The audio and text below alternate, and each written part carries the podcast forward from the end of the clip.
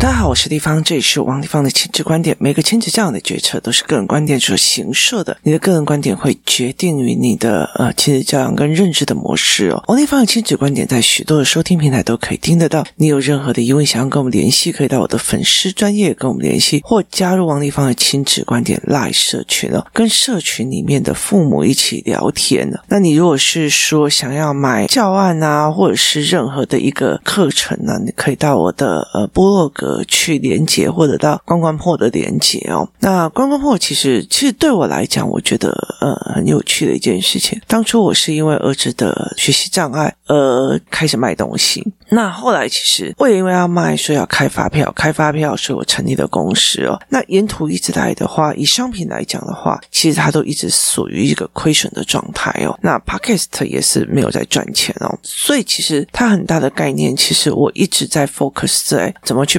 孩子做思维认知的这一块，就是我其实一直在陪着孩子在做思维的。那我从他们的语言先建立他们的语言，然后再给他认知的语言，然后再思维的语言，这样一路下来，其实背后目的不是在灌输他们某个思考，而是让他们自己有材料跟语言逻辑可以自主的思考哦，这才是呃很大的一个概念哦。所以其实他们的。认知怎么改变，其实是一件非常有趣的一个事情哦。在过年前，我曾经带着孩子们哦，跟工作室的孩子们一起去看了《灌篮高手》的电影版。那其实，在看之前哦，我看到非常非常多的人在聊的这件事情，是在讲哦，我找到了我的青春啊，我找到了我的什么热血这样子。可是我整个陪孩子看完的时候哦，我其实是很震惊的，因为我觉得这一部片子里面，它有非常非常值得思考的一件事情哦。那它是由工程良品的概念是在讲的，其实很多的孩子都一直以为。他是天才或不是天才，这个概念在诅咒他很聪明才可以考好试，他很厉害才可以考好的试哦。可是事实上呢，其实有些人的聪明跟所谓的厉害，他是背负着伤痛在往前的哦。那这个在讲说宫城良品，他其实是因为他哥哥死亡这一件事情，他想要跟他哥哥做同样的一件事情，他背负的这一个伤痛，在一直往前，在一直在努力哦。那其实我觉得，在这整个概念里面哦，我儿子他其实有一段时间一直在认为说，呃，他就是很笨啊，他就是一直出 trouble，他就一直出问题哦。那对我来讲，我觉得在整个教养界非常非常可怕的一件事情是，我们的教养的背后目的哦，到底是在为孩子的成长与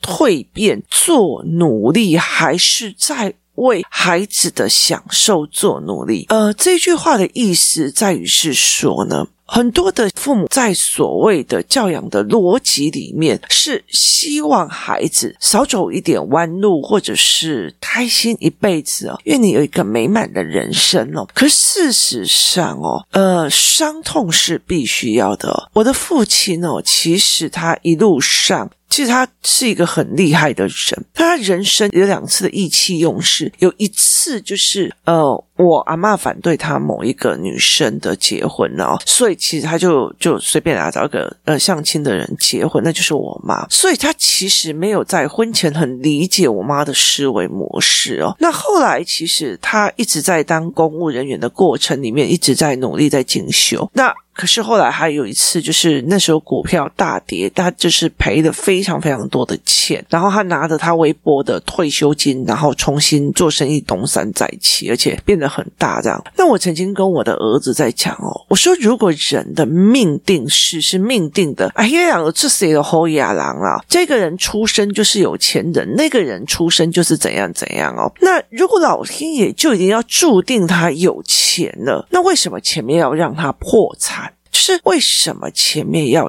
让我爸爸破产？是这样子在思维哦。那例如说，我在最近在看《原则》，就桥水基金创办人的那一篇，那他也是，他也是，其实有好几次整个公司破产，然后剩下他一个人这样子，他有非常非常多次的大损失的经历。那因为他用的是所谓的资金的操控的这个东西，所以他自己很清楚一件事情是：我这一辈子都要跟危险与困难并行，并在从中获得利益与成长哦。所以痛苦加上思考，它就等于是进化与蜕变。所以这是一个思维模式哦。所以在很多的过程里面，这个老师怎么可以让我的小孩伤心哦？在这整件伤心的过程里面，老师怎么可以让我的小孩这么的伤心？老师怎么可以让我的小孩这么的难过？他难道不能鼓励他一下吗？那我其实会在。这一件事情里面，老师讲的是有没有道理的？他个人的盲点是什么？他的认知是什么形塑而来的？在这一件事情里面去找出一个逻辑。例如说，他们怎么可以在网络上批评我的儿子？好，重点在于是他们的批评有没有道理？没有道理，而且他们有时候逻辑不通，他有时候逻辑不通。好，那你去跟逻辑不通的人，你真的要跟他辩解，还是你的时间成本要留在那个地方？这是一个思维模式哦，就是你怎么去看待痛苦跟问题跟。这一件事情是很重要的，也意思就是说，像我最近其实呃公司有一些状况，那我就会觉得这个痛苦我到底熬得过熬不过？熬得过，所有的痛苦是老天爷告诉你，哎，孩子，你该思考这件事情哦。那我最近就一直在想，公司的经营里面会每一个周期就发生一件这件事情，那一定是我有问题，所以我必须去去反省、思考，然后重新整。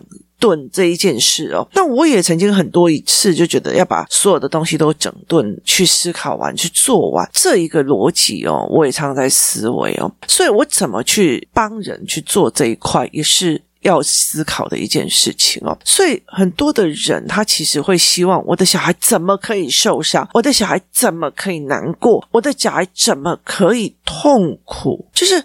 我的小孩怎么可以痛苦这样子哦？那呃，我记得我有一次哦，我记得我有一次，我的小孩也是常常在问这些事情哦，例如说班上同学怎么说他的，班上同学怎么弄他的。那其实我带他去思维的角度是，层级不在一个地方，你就不会被他受伤害。也意思就是说，如果我今天在一楼，那他们也在一楼，他们在骂我的话，我都已经听得到。可是我今天在九楼，他们在一楼，他们骂我。我的话我就听不到的，我看到的是九楼的风景。如果我今天在二十五层楼或者一百零一楼，地下有人在讲任何的话，对我来讲都云淡风轻了。这是一个逻辑的思维模式哦。那你其实需要了解一件事情：人会乱讲话，其实理所当然的哦。那很多的思维概念，不要去绑在为什么这一个人可以这样对你，或为什么就是。台湾的人，华人世界被养的就好像全世界人都应该要爱你这件事情才符合逻辑，你才活得下去的这一件事情其实是不存在，它是不现实的。我常常会在讲说，很多的小孩就是活在一个父母所帮他建构出来的一个不现实的认知逻辑下去。当老师怎么可以伤我的儿子？你怎么可以不帮我的小孩？他都已经被排挤了。你有没有想过一件事情？你不切实际的去要求这一个世界为了孩子的开心不开心而做调整，可是事实上不是的，是你们如果讲我的孩子啊，那我的孩子应该去怎么认知这件事情，让这一件事情云淡风轻掉，就是。我会跟他讲说，好，他在一楼骂你，你也在一楼，你当然会听到，你会想打回去，你调高自己的高度就好了。对他们来讲，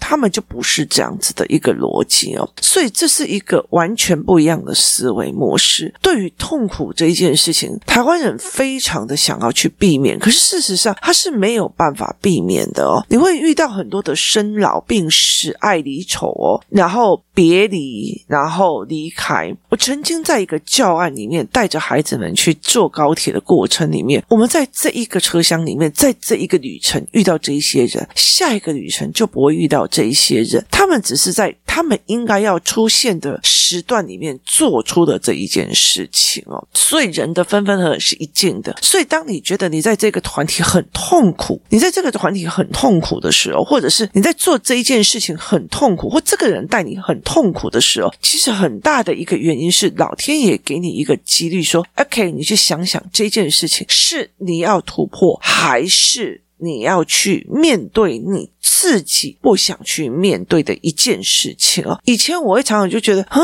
这个人怎么后来会这样子评价我，或者怎么样，有的没有的。呃，那个人怎么会这样子放弃他自己的小孩？后来我才开始去理解一件事情哦，对他的思维模式没有办法理解到这样子的状况。他还是传统的架构。很多的人他希望他的小孩有思维模式，可他要的是你的思维要配合我的所有动作跟要求，就是你的所有。的思维必须要配合我的所有动作跟要求，并不是以站在你的思维的角度在思考，所以这才是一个最重要的一个概念哦。那我们怎么去思考这件事情是非常重要的一个点，就是。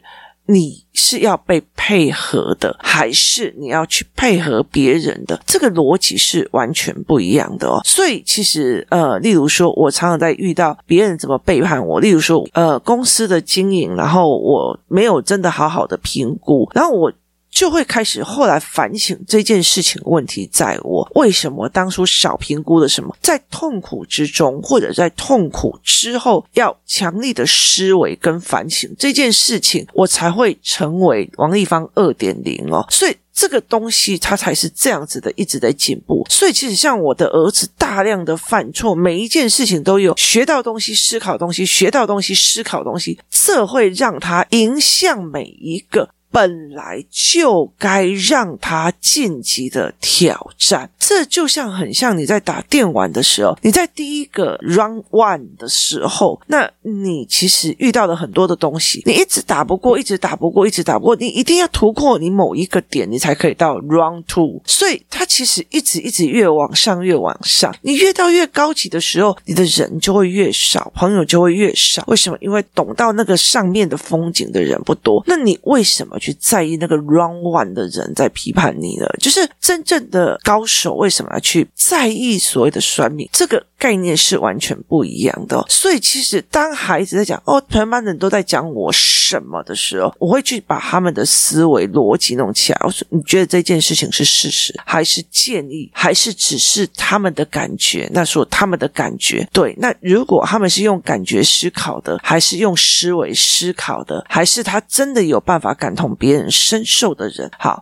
他就说哦，他们是用感觉思考的，而且是不是搞笑思考、短思考？所以我就说，那既然他是短思考的人，你确定你要去把他的话当真吗？也意思就是说，他的思考逻辑在地下一层，可是你却要也把自己落入地下一层去相信他嘛？所以，其实，在很多的过程里面，每一件的痛苦，它其实都会产生思考，那才是对的。昨天呢，呃，我买了几个，就是我到货了几个玩具，其中有几个是发光的飞盘，还有发光的跳绳，因为我们每个礼拜五。就是瑜伽课，然后接下来就会有篮球课，就是让他身体打开之后，然后再去打球，然后把身体呃就是运动，然后接下来就是他们自由游玩的玩。可是因为那个时候都通常都很晚了，所以我后来就买了一些发光的。就是跳绳啊，或者是飞盘啊，让他们玩这样，这样子的时候，他们在黑暗当中就会知道。那昨天我没有去，他们玩飞盘的时候，他们在讲说叫做飞盘的细菌，就是飞盘是细菌，那谁被细菌碰到，它就是一种恶魔的感觉这样子哦。那传染病的思维啦，那最重要的是。我儿子那时候才刚拿到跳绳没多久，然后工作室刚刚好就是把所有的桌椅都移开，因为要瑜伽课。那我儿子就在中间跳绳，跟他好朋友两个就在跳那个发光跳绳。那他们在玩那个发光跳绳的过程里面哦，就有个小小孩要跟我借说：“哎，丽芳姨，那个哥哥在玩的跳绳，可不可以借他？”我就说可以。结果后来就听到我儿子在噼噼啪啪啪啪骂，那就在骂那个小孩，就是他一直硬扯，所以导致那个跳绳我跟握把的地方脱节了。那我儿子就很气哦，然后就要骂他这样，然后我就说停，我说现在对你来讲很痛苦，很生气，可是告诉我，如果他没有把它扯掉，你怎么学习？这个跳绳的结构跟处理问题的方法，于是我把那个跳绳拿过来看，就是它已经脱离，就是绳子跟那个握把跳绳的握把的地方脱离了，所以我那个时候就把那个绳子绑了一个结，然后再用一个钻子把这个东西钻进去那个握把里面，然后就给他看说：“你看这个是不是解决了？”他就看一下说：“对。”我说：“对。”请你记得一件事情：所有的痛苦，所有的不舒服，这一件事情，他如果没有把你扯断，他没有把你扯断，你产生痛苦，然后产生不舒服，可是你去面对的解决了，你去思考该怎么解决这件事情，你才有办法进展，你才有办法学会。也就是在这个事件，在这个事件发生前，你不可能学到这个技能、跟这一个原则、跟原理、跟这个方法，你也不会去思考跳。神是怎么去做出来的？可是当这件事情发生了之后，你会感觉到痛苦，痛苦会阻挡你思考。可是当你愿意在痛苦里面去想一件事情，这件痛苦是不是要我去思考的时候，你才有办法学到跟进化到。很多的孩子或者很多的父母，你难道不知道我的儿子让我多痛苦吗？我知道，我真的都知道。去翻我的脸书，你可以看出啊，我的儿子或者我的 podcast 里面，我的儿。子，我的女儿带给我多大的痛苦？可是哪一样我没有从中间思考而得到学习的模式？很多人的痛苦在于是王立芳不帮我儿子的，王立芳不帮我儿子的，就是他等不到、靠不到、要不到而产生的愤怒。他并没有真正的想要解决问题，他没有想要自己解决问题，等靠要的思维是非常的重要。好。那你如果在这一个团体里面，你觉得每一个人都让你觉得很不舒服，那你就要理解一件事情，是哪里的调节出了问题。我在工作室里面也有非常多这样子一件事情，我常常跟很多人讲，痛苦是必要的，我在在等着你怎么面对痛苦的一个逻辑跟思维，我在等着你怎么去把一件事情处理完的思维跟逻辑，这才。是一个最重要的一个概念，你怎么去看这件事情？你怎么去思维这件事情？遇到痛苦的时候，遇到让你不舒服的事情的时候，你是把自己的不舒服放到最大，拉小孩或朋友来跟你站在一群比较重要，还是真的去把这件事情就事论事撸清楚？工作室里面的每一个人的行为跟性格，他们直接冲击到的都是我，所以其实我会非常的。清楚的一件事情是，就是我的性格也会影响到非常多的人的舒服跟不舒服。可是有没有可以就事论事，是一件非常重要的事情。你要把一件小事或一件小痛苦无限扩大，产生影响，或者这件事情就直接中到你。所有的孩子其实都在学这一块哦。所以我在这整个过程里，我就跟我儿子在讲一件事情，就是说你要了解一件事情。所产生痛苦的一件事，都是要你去。成长的一件事情，去理解这件痛苦所要带给你的思维模式是什么。王一芳并不是天生就很会当妈妈，或者我很厉害去面对这一些事情。如果你可以从 Podcast 的第一期一直听到这些七百多期的内容的时候，你其实要了解一件事情，就是所有小孩遇到的困难，所有小孩给我找的麻烦，所有小孩给我出的难题，我没有一个回避过。我永远去思考跟逻辑，而去带领他们思考与产生逻辑，去看懂面相，而不是把它丢掉就好了。其实有很多的所谓的。体制外啊，或者很多的学校，他其实很大的一个部分是没关系，没关系，我再冷谈两年，他就毕业了，他就离开了。就是事实上，他并不是这样子的一个思维。我从这一群孩子最小的时候，一直拉到他们现在已经即将进入国中，甚至有人甚至进入国中。我的女儿已经进入高中，我一直在看着他小时候什么事情或者怎样，有的没有对他产生的哪些思维影响跟调整的角度，这件事情对我来讲是非常非常的重要的。当你觉得妈妈的逻辑是永远都对的，小孩都要听你的的时候，其实你没有办法去做这一件思维逻辑了。当你觉得我的小孩可以怎么可以不听话，我的小孩怎么可以不怎样怎样，那就代表的是你在这个所谓的痛苦里面，你要开始调整。也意思就是说，前面的东西都是错的，你怎么去调整，怎么去收拾善后，这件事情是非常重要的。教育是一种滞后效应。我的儿子他这一辈子，他从他小时候到现在，闯出了多多少少的祸。他闯出了多少，每一件事情都让他展开的思考、想法跟